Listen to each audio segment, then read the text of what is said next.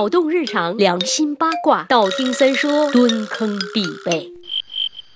其实那个，我今天是带着政治任务来的。李老板说了，我们的女性粉丝太少了，让我来撩妹，这他妈是逼我公开性取向吗？那么好吧，我是就不告诉你。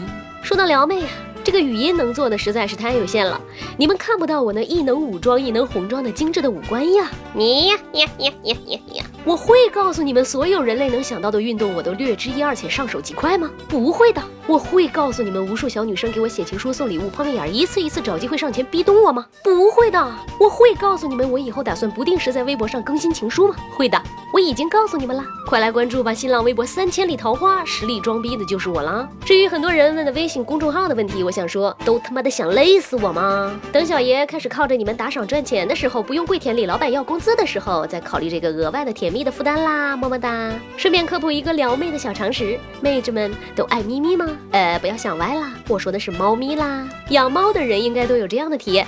这帮喵星人平均每天要睡十五个小时，更有甚者一天二十四小时里要睡上二十个小时。人们总是说懒猫懒猫还是有一定道理的。那么问题来了，为什么猫咪要睡这么长时间呢？首先你要知道，猫咪在黄昏到黎明这段时间里是最活跃的，它们在白天睡觉，黄昏开始活动。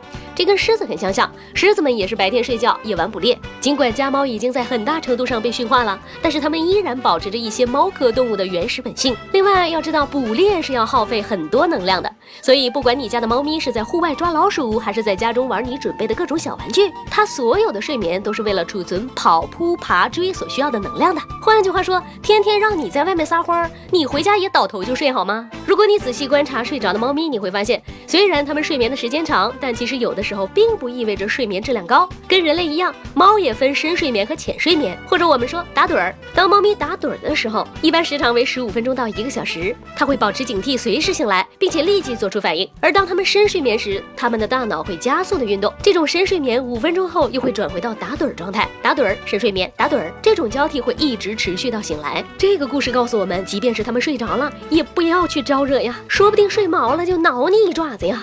哎呀。做铲屎官不容易啊！大家且铲且珍惜喽！我困啦，睡觉去啦，晚安，么么哒！让我们彼此相爱，为民除害。